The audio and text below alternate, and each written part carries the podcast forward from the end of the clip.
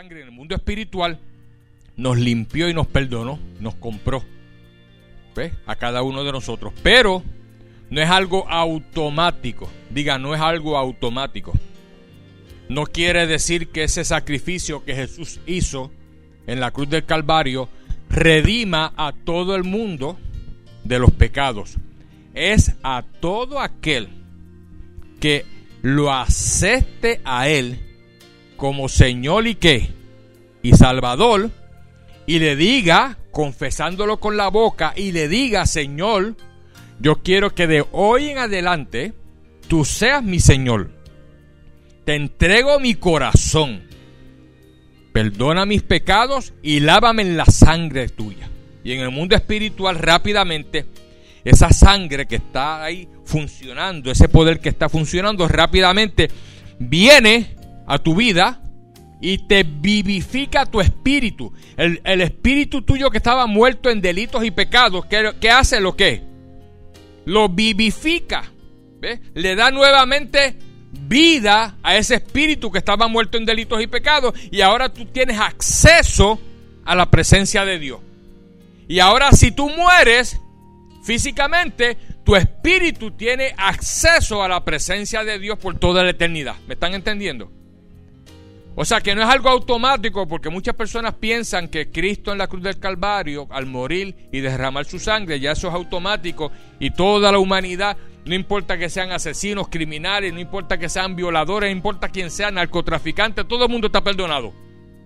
Y los que no son religiosos en la tierra, pues el día que mueran van para el purgatorio a pasar un proceso allá de limpieza, purificación, para entrar entonces al cielo.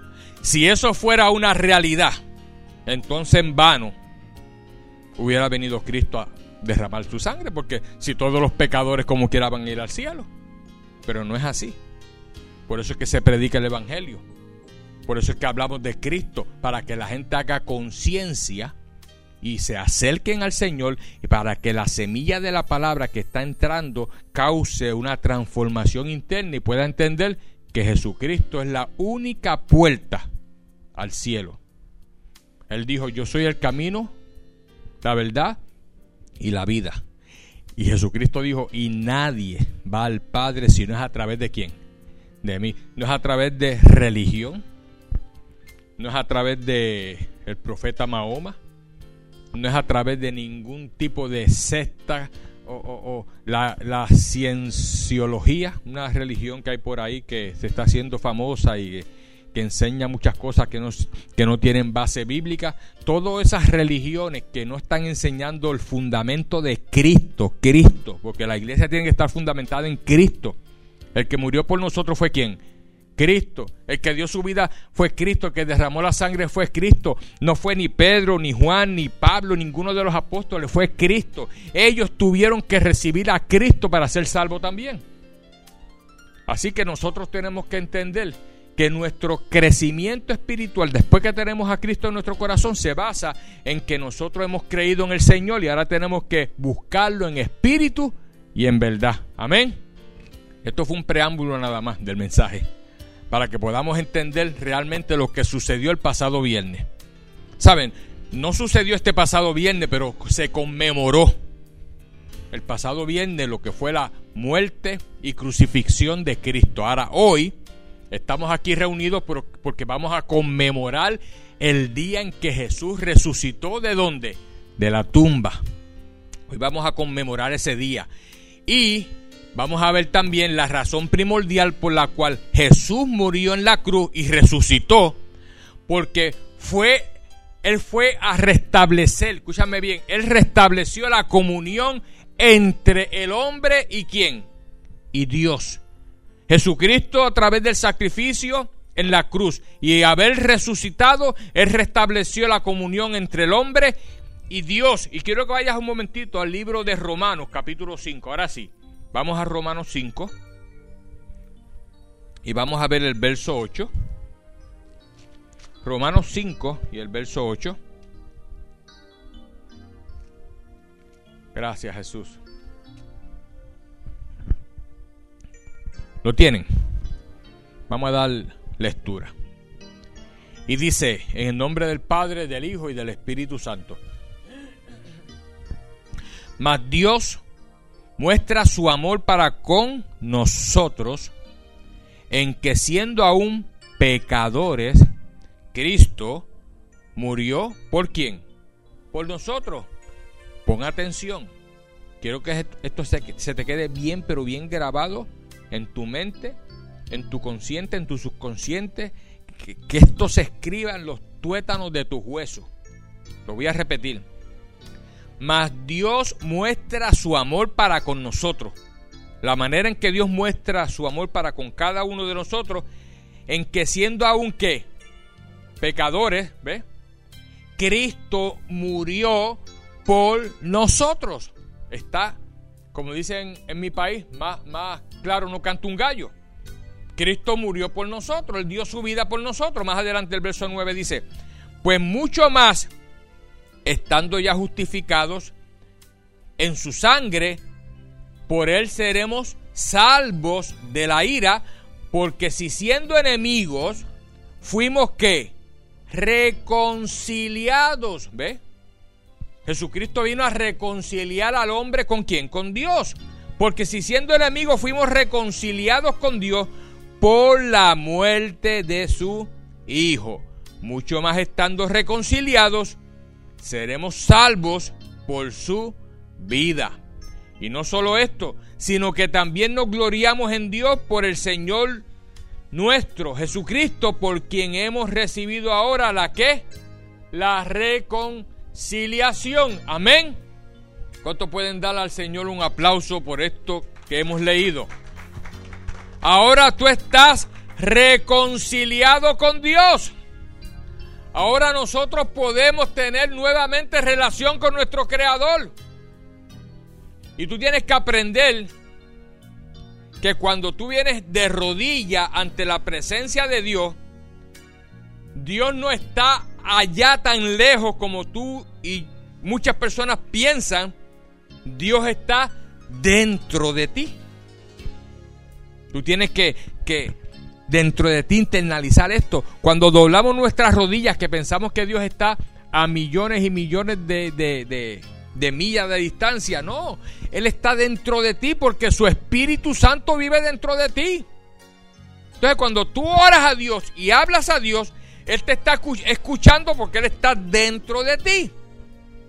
Es más, y aunque no estuviera dentro de ti, porque si un pecador comienza a orar porque quiere comenzar a buscar de Dios, aunque no haya nacido de nuevo, aunque su espíritu no esté vivificado, Dios comienza a escuchar desde el cielo la oración de esa persona porque esa persona está deseando comenzar a tener una relación con Dios. ¿Ve? Ahora, la Biblia dice que la oración del pecador es la que Dios no escucha. Y no es que no la escuche, Él la escucha porque Él, él, conoce hasta los pensamientos más recógnitos que tenemos en nuestra mente. Lo que sucede es que Él no pone atención a ese tipo de, de oración porque son personas que realmente están pidiendo cosas con mala intención. ¿Me están entendiendo? Y no han nacido de nuevo, en su espíritu no ha sido vivificado.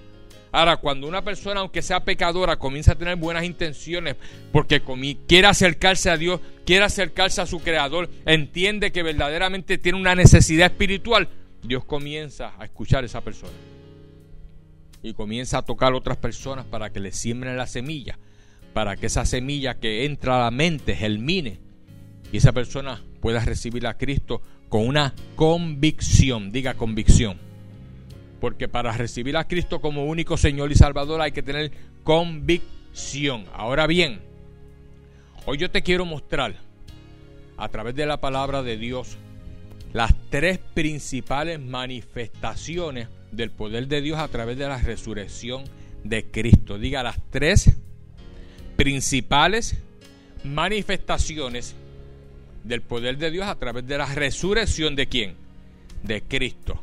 Ahora, para antes de entrar a, estudiar esas tres manifestaciones de poder, quiero que entiendan lo que significa la palabra resurrección. Yo estuve buscando un poquito del significado de esta palabra para que estemos claros con lo que significa esta palabra resurrección. Resurrección significa volver a la vida después de haber muerto. Diga conmigo, volver a la vida después de haber muerto. ¿Ves? La palabra viene del latín resurrecto, resurrecto, que significa restauración de la vida en el ámbito terrenal. ¿Ves? Restauración de la vida, volver a la vida en el ámbito terrenal para comenzar a vivir en el mundo espiritual. ¿Ves? Una persona que resucita es porque una persona que ha tenido un encuentro con Dios y el poder de Dios lo resucita para tener un encuentro con quién? Con su creador. ¿Ve? Por eso vamos a leer ya mismito una lectura donde dice Tesalonicense que los muertos en Cristo van a resucitar y los que estemos vivos vamos a ser arrebatados juntamente con el Señor. Porque muchas de las personas que estén vivas en el momento que Cristo venga a la tierra a recoger a su iglesia, a su pueblo, para sacarlos de aquí para que estemos celebrando las bodas del Cordero, mientras acá el, anticristo y el falso profeta y, y, todos esos demonios que se van a manifestar hacen aquí fiesta en la tierra y destruyen y hacen terribles cosas, pero la iglesia de Cristo va a ser levantada. Y luego vamos a regresar con el Señor, establecer su reino milenial aquí en la tierra. O sea que muchas personas piensan que el mundo se va a acabar con guerras nucleares, todo ese tipo de cosas, y el mundo va a seguir existiendo tal y como está, pero va a ser renovado. Porque Dios va a restablecer todas las cosas como en el principio, a través del el reinado de Cristo milenial en la tierra. Son cosas, hermanos, que van a suceder porque están escritas no son inventos de, nadie, están escritas y quien escribió esta palabra, a pesar de que fueron hombres, pero fueron hombres inspirados por el Espíritu Santo de Dios. Por eso dice la palabra que todo este libro fue inspirado por Dios a través de los santos hombres profetas. Amén. O sea que tenemos que creer esta palabra con todo nuestro corazón, porque esta es la mente de Dios escrita en este libro. Ahora, estando claro con lo que significa resurrección, que es volver a la vida, después de haber muerto, vamos ahora a entrar a... Quiero dar lectura primero en el libro de Mateo, donde habla la Biblia del momento en que Cristo fue, en que Cristo resucitó de la tumba. Quiero llevarte un momentito a Mateo 28. Búscate Mateo 28. Gracias Jesús. Mateo 28. y vamos a buscar el libro, el perdón, el capítulo capítulo 28 y el verso 1. 28 y el verso 1. Gracias, Jesús.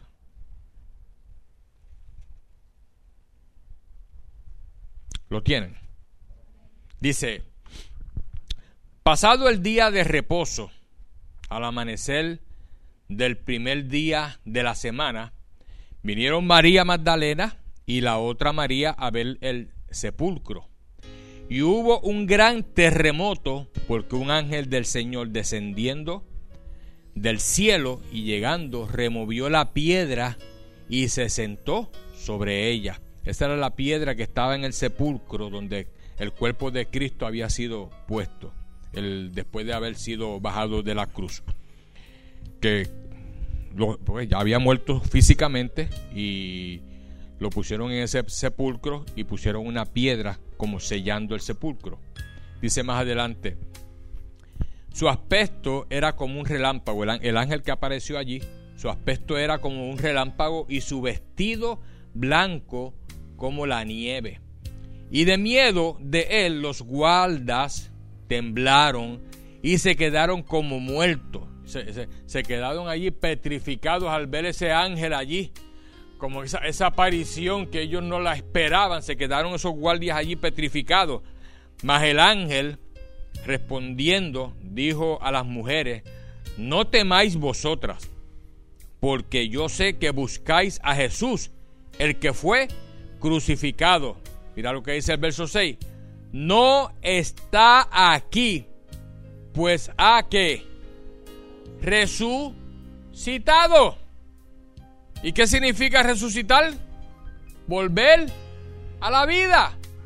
¿Sabe? Cristo volvió a la vida como lo había dicho. Eso lo había dicho a los apóstoles, a sus discípulos.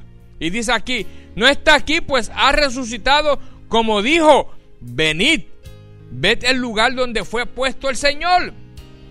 E id pronto y decid a sus discípulos que ha resucitado de los muertos. Y aquí va delante de vosotros a Galilea, allí le veréis, y he aquí os lo he dicho. Entonces ellas saliendo del sepulcro con temor y gran gozo, fueron corriendo a dar las nuevas a sus discípulos. Y mientras iban a dar las nuevas a los discípulos, he aquí Jesús les salió al encuentro diciendo, salve. Y ellas acercándose, abrazaron sus pies y le adoraron. Qué tremenda escena. Si tú te remontas a esa época y comienzas a usar el poder de la visualización, puedes visualizar este momento en que ellas cuando vieron al Señor, imagínate que, imagínate que fueras tú el que estuviera en ese lugar y que tú supiste que a Cristo lo crucificaron y que está allí eh, eh, en, en ese sepulcro con esa piedra, pero de momento aparece ese ángel, remueve la piedra y cuando el ángel te dice a ti, no, él, está, él no está aquí, él ha resucitado y ellas van corriendo, corriendo de la emoción y se encuentran con el Señor. ¿Y qué hacen rápidamente? Dice aquí, le adoraron, rápidamente comenzaron a adorarle. Dice aquí, entonces ellas saliendo del sepulcro con temor y gran gozo fueron corriendo a dar las nuevas a sus discípulos y mientras iban a dar las nuevas a los discípulos, y aquí Jesús les salió al encuentro diciendo, salve. Y ellas acercándose abrazaron sus pies y le adoraron. Estas mujeres fueron más que bienaventuradas. Tuvieron la oportunidad. Fueron las primeras en que pudieron adorar a Jesucristo y no solamente adorarlo, dice aquí que le abrazaron sus pies, no querían soltarlo. Imagínate ese momento ahí. Entonces Jesús les dijo, no temáis, id, dar las nuevas a mis hermanos para que vayan a Galilea y allí me verán. Y dice aquí el verso 11, mientras ellas iban, y aquí unos de la guardia fueron a la ciudad y dieron aviso a los principales sacerdotes de todas las cosas que habían acontecido. Y reunidos con los ancianos y ha habido, y, y ha habido consejo, dieron mucho dinero a los soldados, diciendo, decid vosotros, sus discípulos vinieron de noche y lo hurtaron, estando nosotros dormidos, y si eso lo oyera el gobernador, nosotros le persuadiremos y os pondremos a salvo. Y ellos tomando el dinero hicieron como se les había instruido y este dicho se ha divulgado entre los judíos hasta el día de hoy. Pero los once discípulos, no, eran, no eran doce. ¿Por qué dice once? ¿Cómo es? Judas ahorcó. Después tuvieron que escoger, después de, más adelante en el libro de los Hechos aparece que ellos echaron suerte para escoger un nuevo discípulo, para completar otra vez los doce. Pero dice aquí que los once discípulos se fueron a Galilea, al monte donde Jesús les había ordenado, y cuando le vieron, ¿qué hicieron ellos? Le adoraron, pero algunos que dudaban.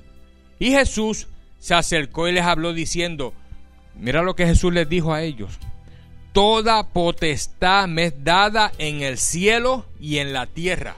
Toda potestad, todo poder. Yo como hijo de Dios, a mí se me ha delegado todo poder en el cielo y en la tierra. Por eso es que la palabra del Señor dice que todo lo que hagamos de hecho, de palabra, de pensamiento aquí en la tierra, lo hagamos en el nombre de Jesús porque ese nombre se nos ha sido dado como el nombre que es sobre todo nombre, ¿ve? Porque a él se le ha dado toda potestad en el cielo y en la tierra. Por eso cuando tú oras, tú tienes que comenzar la oración en el nombre de quién? De Jesús.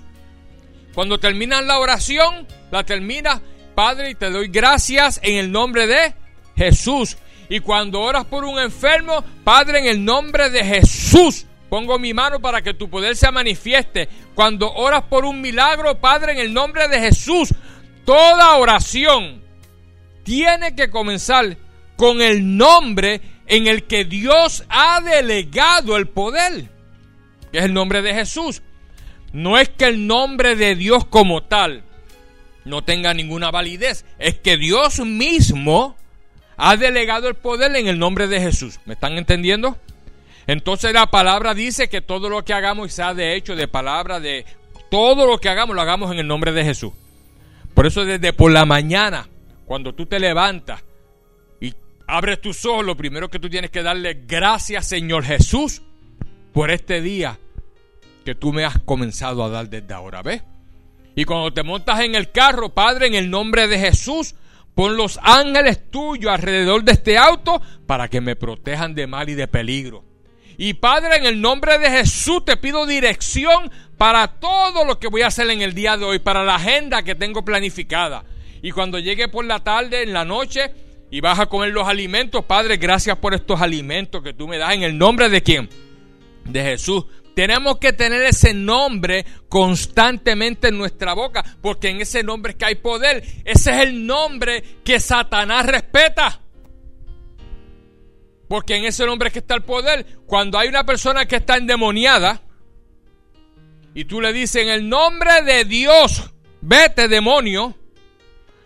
Como le dije, no es que el nombre de Dios no tenga poder ni validez, es que Dios ha delegado el poder en la tierra en el nombre de quién? De Jesús. Entonces, los demonios cuando oyen el nombre de Jesús, cuando ese nombre, cuando tú declaras ese nombre a través de tu boca, hay un poder que sale tan y tan grande que los demonios no lo resisten. Tienen que huir, tienen que desaparecerse, porque ese nombre es un nombre tan poderoso que si ellos se quedan ahí, ese nombre los destruye. Ese nombre les va a hacer daño. Y déjame decirte, los demonios, aunque son demonios, pero son unos cobardes. ¿Y por qué son cobardes? Porque ellos obedecieron la voz de alguien que quería usurpar el trono de Dios. Que era Luzbel, el ángel de luz. Que ahora se llama Satanás, serpiente antigua. Se llama diablo. Y todos esos demonios eran ángeles y vivían allá en la presencia de Dios. Y ellos obedecieron a Satanás. Satanás los convenció. Y dice la palabra que cuando Dios echó a Satanás del cielo, todos esos demonios, todos esos ángeles caídos, también los echó. Una tercera parte de todos esos ángeles fueron lanzados, que son los demonios que quieren ahora tratar de destruir a los seres humanos, a la raza humana pero con nosotros los cristianos no puede, porque tenemos el poder de quién? De Dios. Tenemos el poder de Dios a través de quién? De Jesús. Y por eso cuando tú te presentas ante una situación adversa o negativa y tú declaras en el nombre de Jesús que la paz del Señor se establezca, la paz del Señor se establece en ese lugar y los demonios se tienen que ir. Cuando tú ves una persona airada, molesta, que está siendo influenciada por demonios, comienza a declarar, en el nombre de Jesús, yo declaro la paz del Señor en este lugar. Cuando hay alguien que quiera discutir contigo y comenzar a pelear contigo, tú declaras, en el nombre de Jesús, yo declaro la paz del Señor en este lugar y comienzas a adorarlo y comienzas a adorar la presencia del Señor. Y esa presencia se comienza a manifestar. Y esa persona que estaba airada, que estaba iracunda, que estaba ahí peleando y echando sapos y culebras por la boca, el poder del Espíritu Santo le sella la boca. Y no lo va a entender, pero es el poder de Dios, el Espíritu Santo. Porque los demonios no resisten ese nombre. ¿Estamos claros en eso? Así que todo lo que tú hagas, hermano, a veces que yo escucho personas que son cristianas, pero, oh no, en el nombre de Dios, y yo los corrijo, y no los corrijo de mala gana, sino para que sepan que en el nombre de Jesús es que está el poder.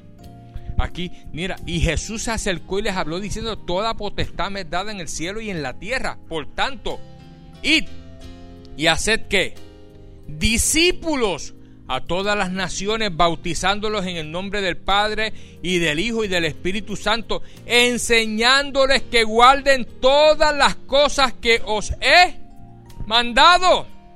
Y he aquí, yo estoy con vosotros todos los días hasta el fin del mundo. Ah, pero pastor, entonces el mundo se va a acabar.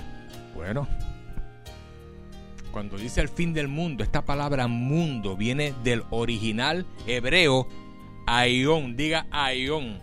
No diga avión, ¿ok? Aión. ¿Y qué significa aión? El fin de la era presente o el fin del sistema de vida presente. Esa palabra mundo en el original hebreo significa un sistema de vida.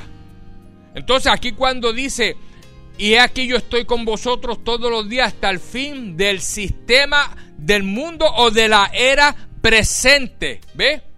E, en otras palabras, no está diciendo que se va a acabar el mundo, ni que, como dicen por ahí las personas, que va a haber una tercera, tercera guerra mundial y que las bombas nucleares van a acabar con toda la humanidad y se va a desaparecer todos los seres humanos. Eso no va a suceder.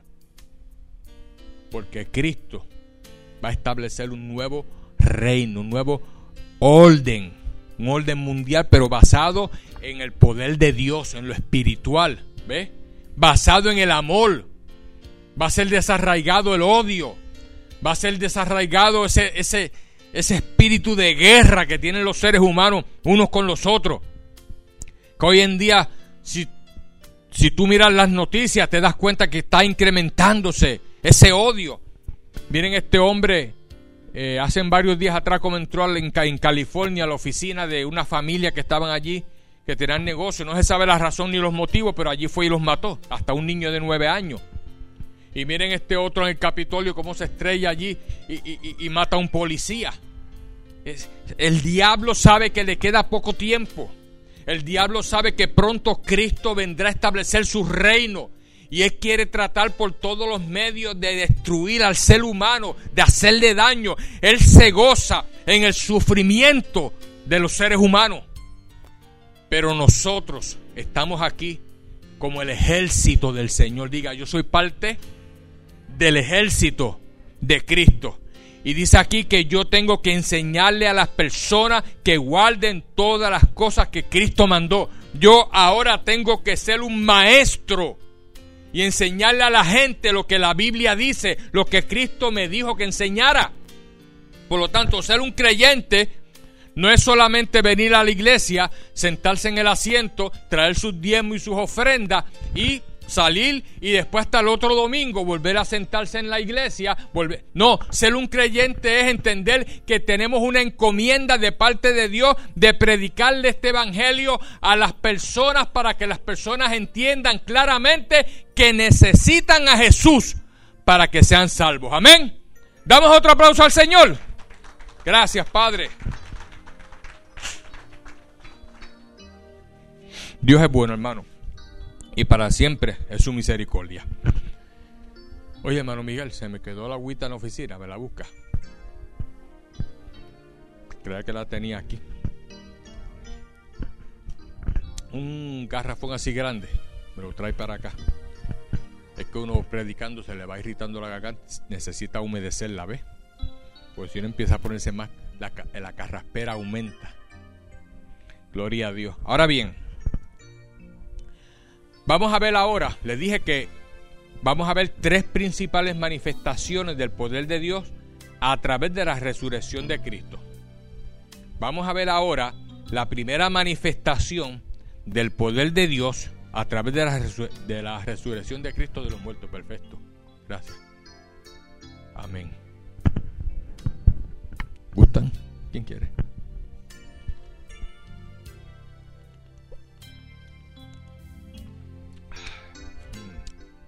Qué bien se sienta ahora.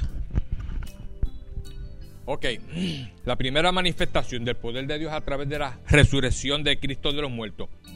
Número uno, la resurrección.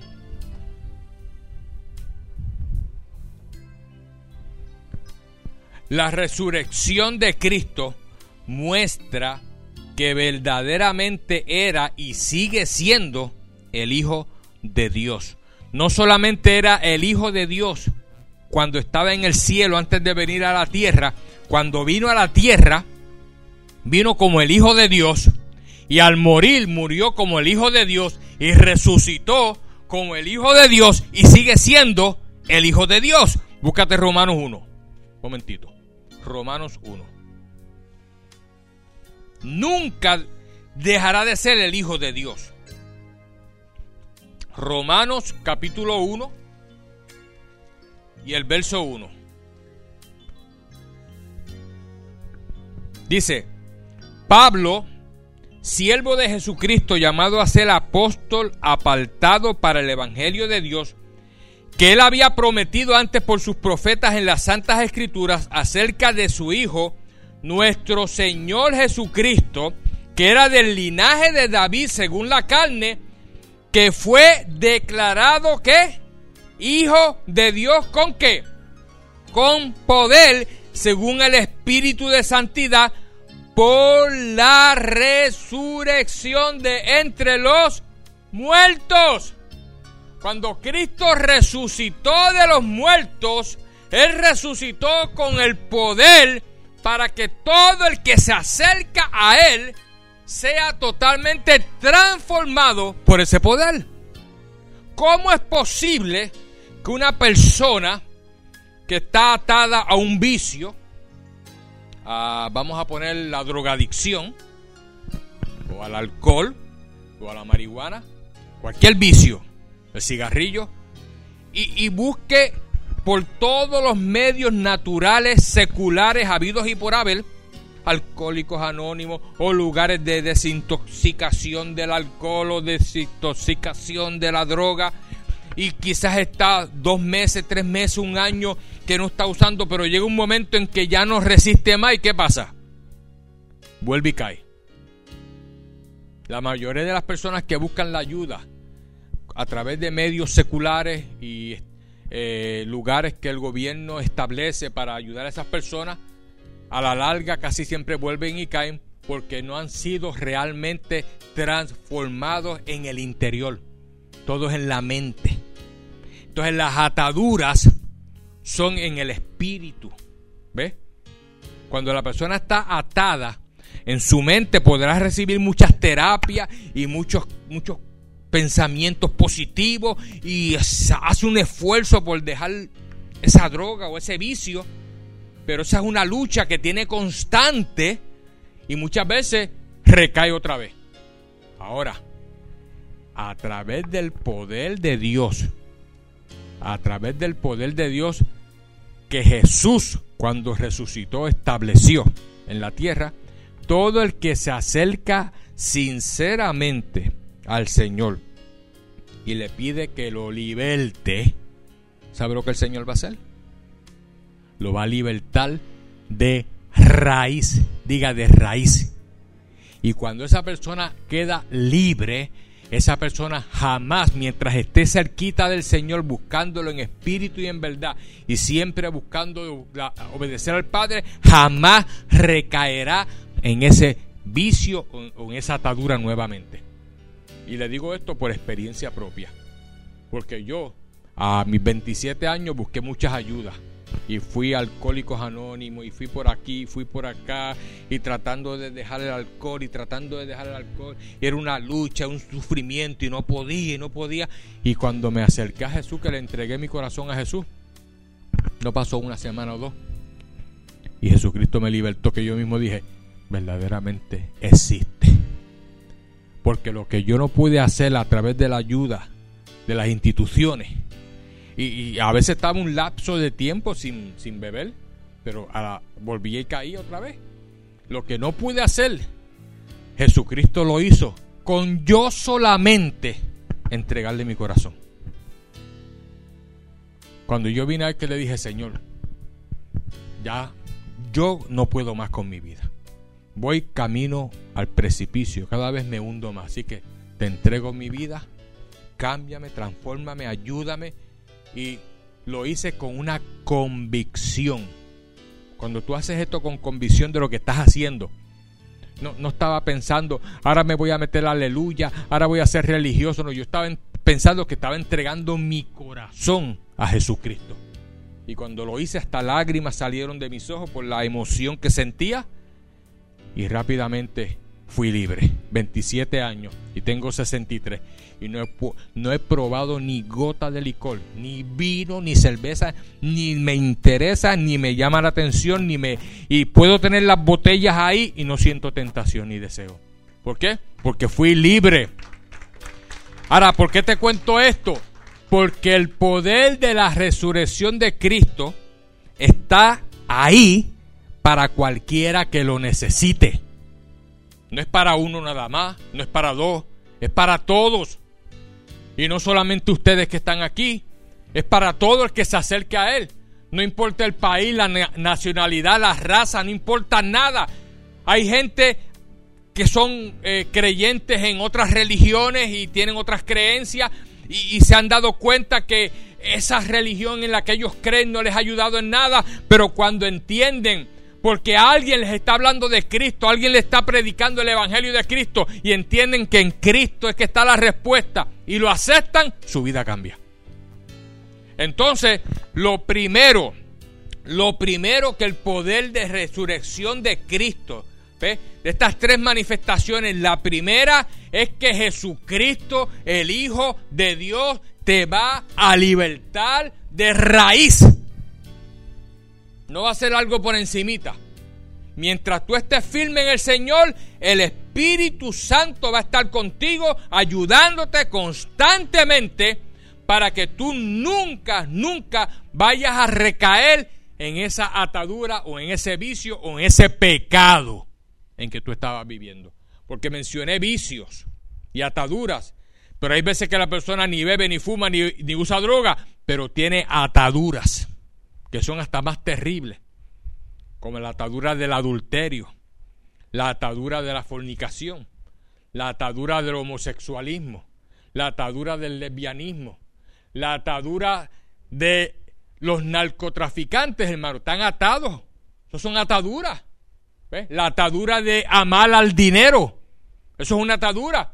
Jesucristo dijo que el amor al dinero era la raíz de todos los males.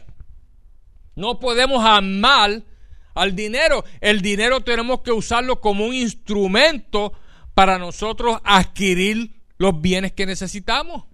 Pero nunca podemos amar al dinero. Por eso es que Jesucristo siempre enseñó en su palabra que le diéramos al Señor el 10% de nuestro salario, porque al darle el 10% de nuestro salario no estamos permitiendo que el dinero nos controle a nosotros.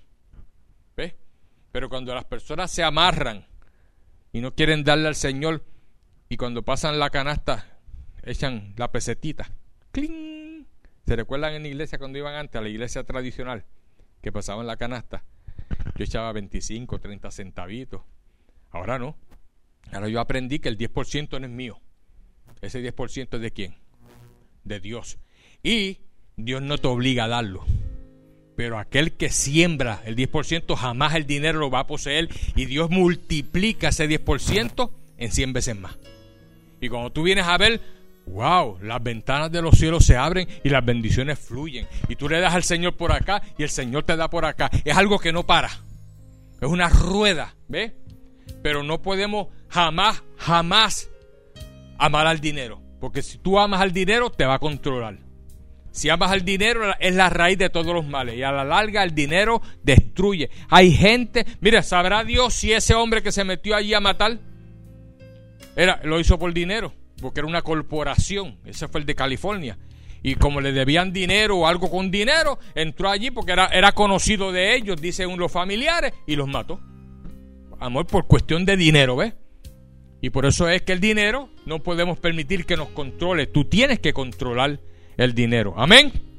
Ahora, vamos a ver la segunda manifestación del poder de Dios a través de la resurrección de Cristo.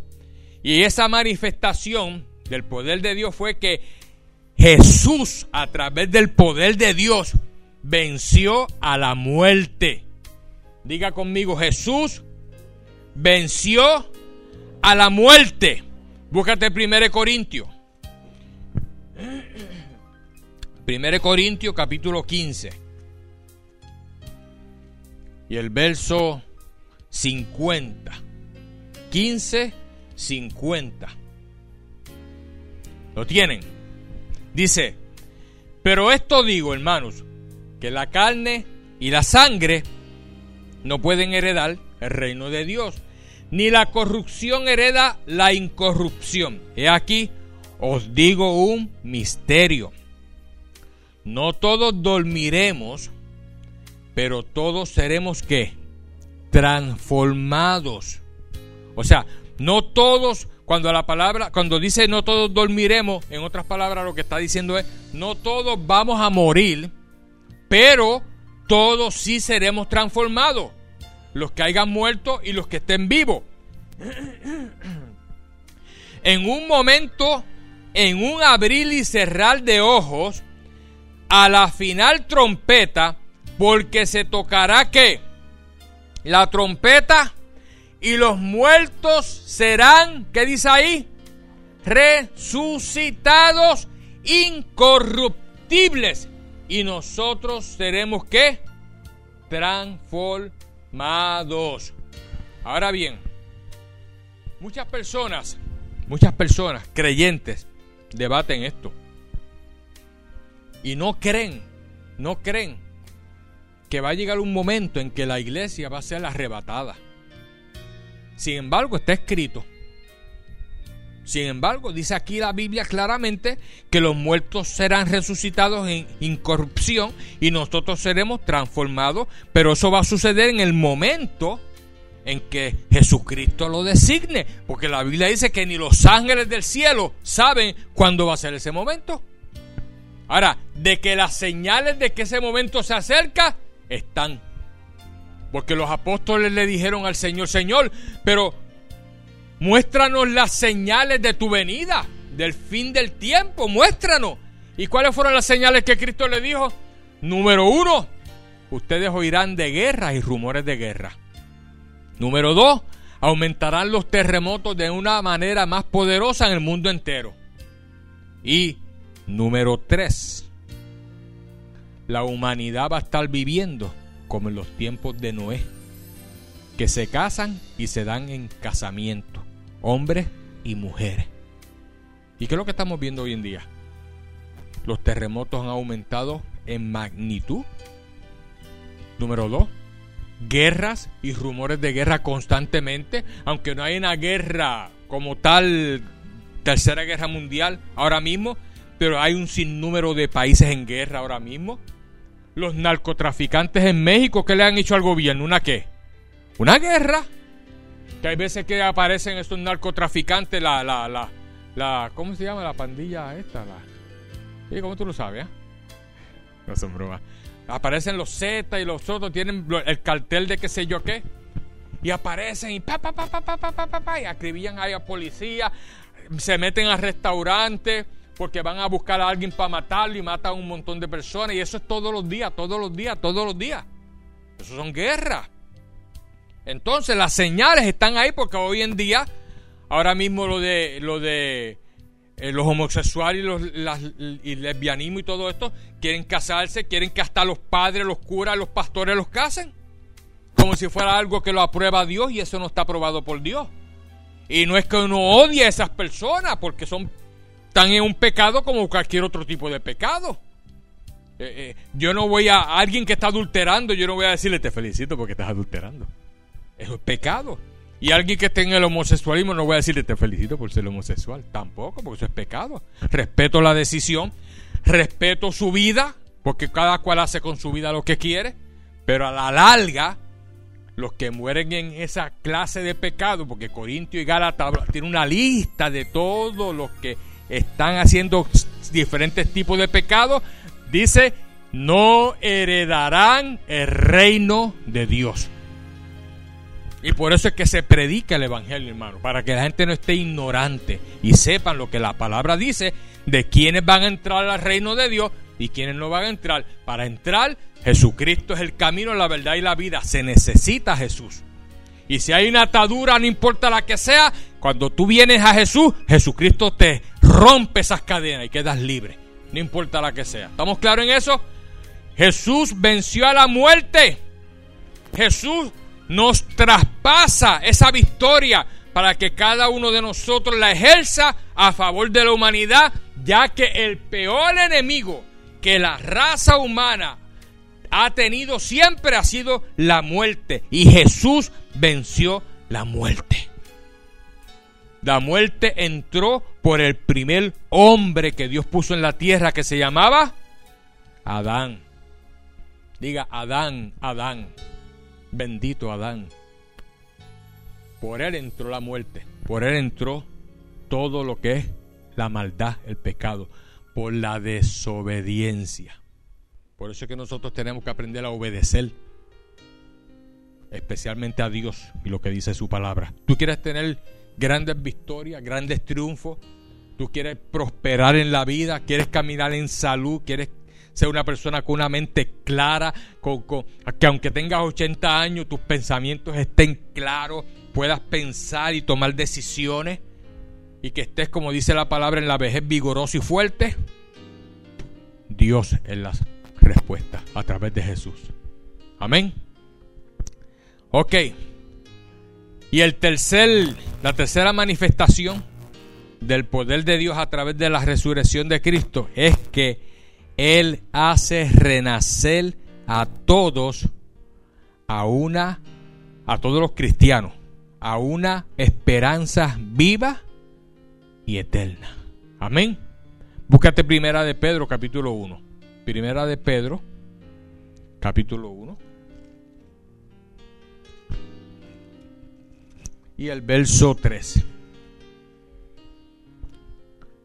Dice, bendito el Dios y Padre de nuestro Señor Jesucristo que según su grande misericordia nos hizo renacer, diga renacer. ¿Qué es renacer? Es volver a nacer. Cuando tú vienes a Cristo, tú renaces. ¿Se recuerdan la historia de el maestro de que se supone que sabía todo lo que era de la palabra del Señor, que se le acerca a Jesús de noche, Nicodemo, y se le acerca a Jesús de noche y le dice, oye Jesús, ¿qué hay que hacer para entrar al reino de los cielos? Y Jesús le dice, y tú siendo maestro no sabes cómo entrar al reino de los cielos. Y Jesucristo le dice estas palabras a Nicodemo, le dice, Nicodemo, tienes que nacer de nuevo. Tienes que renacer, nacer de nuevo. Entonces Nicodemo no entendió. Y Nicodemo le dijo a Jesucristo, Jesucristo, pero ¿cómo yo siendo grande voy a entrar al vientre de mi madre otra vez para nacer de nuevo? Entonces Jesucristo le dice, no Nicodemo, vas a renacer, vas a nacer de nuevo del agua y del espíritu. En otras palabras, a través de el poder de Dios y a través de la palabra, cuando se siembra en tu corazón, tú vas a tener una convicción de recibirme a mí como único y exclusivo Salvador. Y el día que lo hagas, el espíritu tuyo que está muerto en delitos y pecados va a, que, a renacer de nuevo. Y ustedes, aunque recibieron a Cristo de adulto, recibieron a Cristo ya mayores, ustedes renacieron otra vez. El espíritu de ustedes fue recreado en un espíritu nuevo. Y dice la palabra que Dios se olvidó de todos los pecados del pasado. Él se olvidó de la, crea de la vida vieja que tú tenías, de todas esas cosas que tú hiciste en el pasado. ¿No se acuerda? Porque eres una nueva ¿qué? creación delante de Dios. Amén. Por lo tanto, la tercera manifestación de ese maravilloso poder es que ahora Él te da una nueva esperanza de vida. Dice aquí claramente, para una herencia incorruptible, verso 4, incontaminada e inalcesible, que sois guardados para reservada para los, en los cielos para vosotros, que sois guardados por el poder de Dios mediante la que, la fe, para alcanzar la salvación que está preparada para ser manifestada en el tiempo postrero. O sea que nosotros ahora hemos recibido a Cristo y tenemos esa esperanza de vida. Pero esa, esa, esa, esa manifestación de la vida eterna se va a manifestar el día que ya no estemos aquí. Pero déjame decirte, te, te tengo buenas noticias. La eternidad ya está en ti. Si tienes a Cristo y caminas con Cristo y vives para Cristo, ya la eternidad está en ti. Sea que muera físicamente o sea que estés vivo el día del arrebatamiento, ya tú tienes la eternidad dentro de ti. Vas a pasar la eternidad con Dios. Ahora bien, nosotros tenemos acceso ahora a esa herencia. Esa herencia, esa, esa maravillosa... Tú sabes lo que es que te digan a ti. Mira, eh, eh, tus papás murieron, pero mira, te dejaron una herencia. Tienes una casa, tienes allí dos carros que dejó en el garaje y tiene otra propiedad. Y tú dices, wow, todo lo que mi padre me dejó. Y todo eso te pertenece ahora porque ahora tu padre no está. Pero la herencia que tenemos de parte de Dios no es porque Dios vaya a morir. La herencia que tenemos de parte de Dios porque Cristo es heredero juntamente con nosotros y nosotros somos coherederos de todo lo que está en el cielo. Por eso Cristo dijo, para donde yo voy, voy a hacer lugar para que ustedes vivan, para que estemos juntos allá arriba porque vamos a disfrutar de toda esa herencia, de toda esa ciudad celestial, de todo lo que hay en el cielo, porque ahora tú eres hijo legítimo de Dios. Antes era creación. El que no tiene a Cristo en su corazón todavía es creación de Dios. Los ángeles son creación de Dios, no son hijos de Dios. El que recibe a Cristo como único y exclusivo Salvador pasa de creación a qué? A hijo. Y los hijos son los que heredan. Y nosotros vamos a heredar esa maravillosa herencia que es incorruptible, incontaminada y malcesible. Nadie te la puede tocar. Te pertenece a ti. Y esa herencia está reservada para cada uno de nosotros. Quiero que busquen conmigo eh, la última escritura que vamos a buscar en esta tarde se muy bajito. La última escritura. Ahí para que los hermanos en Facebook Live lo oigan. Que esa gente están ahí deseando que siga predicando el pastor. Filipenses 4. Filipenses, rapidito. 4. Gracias Jesús. Filipenses 4. Y el verso 3.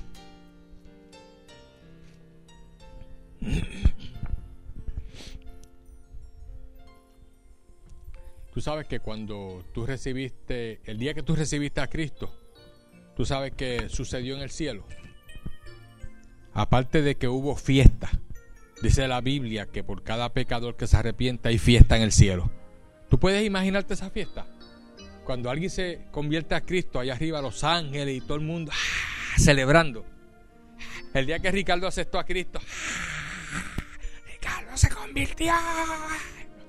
Lo vamos a tener aquí, gloria a Dios. Eh, el día que Beto se convirtió, no solamente Juanita se puso contenta, sino que también en el cielo hubo fiesta. Eh, ahora sucedió algo también sumamente importante. Mira lo que dice aquí. Filipenses 4:3 dice: Asimismo ruego también. ¿Lo tienen? Dice: Asimismo ruego también, compañero fiel, que ayudes a estas que combatieron juntamente conmigo en el Evangelio. Este es el apóstol Pablo hablándole a la iglesia de los filipenses, con Clemente también y los demás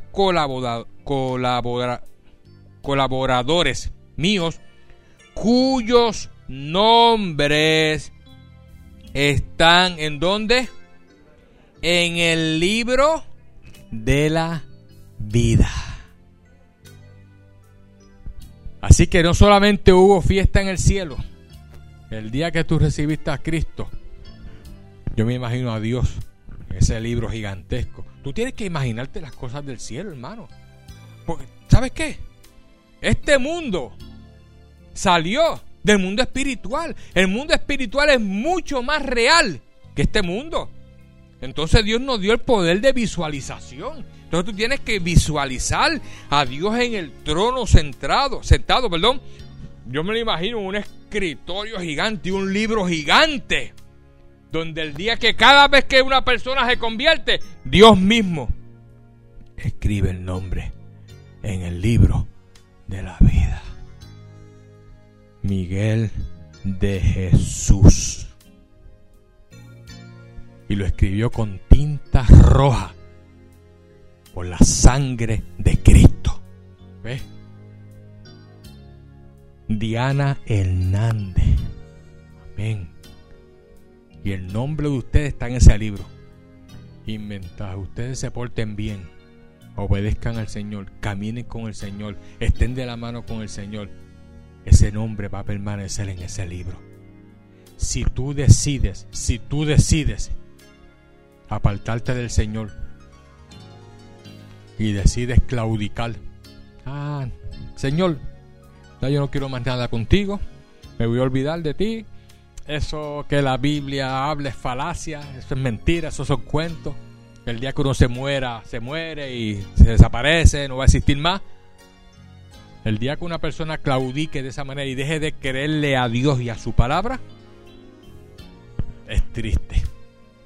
Porque yo creo, no, no, no te voy a decir que estoy seguro, pero yo creo que ese nombre va a ser quitado.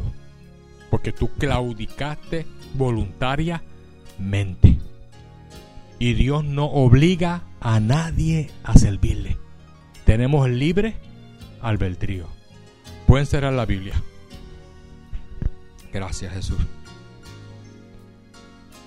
Yo quiero que tú entiendas en esta mañana propósito mío de este mensaje, que tú entiendas que Dios te ha dado la oportunidad más grande que cualquier ser humano puede recibir. Y es que a través de la resurrección, Él te ha dado salvación. A través de la resurrección, tu nombre es escrito en el libro de la vida cuando tú lo aceptas a través de la resurrección, Él te da a ti potestad para echar fuera los demonios y toda maldición y todo problema y toda atadura. Él te da el poder para quedar libre de toda atadura. Pero tienes que crecer en el Señor para que puedas entender claramente todas las bendiciones que Él tiene para tu vida. Mira al que está a tu lado y dile, tienes que crecer en el Señor. Todos los días, hermano Ah, no, yo leí la Biblia ayer, no la voy a leer de aquí a un mes. No, todos los días tienes que leerla. Todos los días tienes que sacar tiempo de oración. Y a medida que tú haces eso, como que te vas sintiendo en, el, en, el, en lo espiritual como más fuerte. Y ves a la gente, antes no te atrevías a hablarle del evangelio a la gente porque te abochornaba. Ay, no, yo no me atrevo a hablarle porque... Y cuando estás en el Señor fuerte, muchacho, le hablas hasta las piedras. Y le dice las piedras, conviértete a Cristo. ¿Ves? Le hablas a quien tengas que hablarle. Y ves a una persona endemoniada y le reprendes el demonio en el nombre de Jesús sin temor alguno, ¿ves? Y tu corazón es movido a, compasión también. Cuando ves la necesidad, antes le pasaba por el lado, ahora ayudas a la persona. Si necesita comida, como hizo hermano Miguel cuando fue a Puerto Rico, que le dio comida a una persona que necesitaba. Así haces en cada momento aquí cuando ves la necesidad a tu lado. ¿Por qué? Porque tenemos el corazón de Dios. Y Jesucristo siempre ayudaba al prójimo. Así que te dejo esto en tu corazón. Eres más que bienaventurado porque tienes a Cristo en tu corazón. Y si todavía tú no tienes la seguridad de que has entregado tu corazón a Cristo, si todavía hay duda en tu corazón, hoy, diga hoy, es el día de yo entregar mi corazón al Señor. Y muchas personas me están viendo a través de Facebook Live. Hoy es el día de tu entregar tu corazón al Señor. Y eso se hace con una confesión. Amén. Así que antes de que haga la oración por Facebook Live, vamos a darle un fuerte aplauso al Señor. Y vamos a ponernos de pie. Vamos a ponernos de pie. Gracias Jesús. Quiero...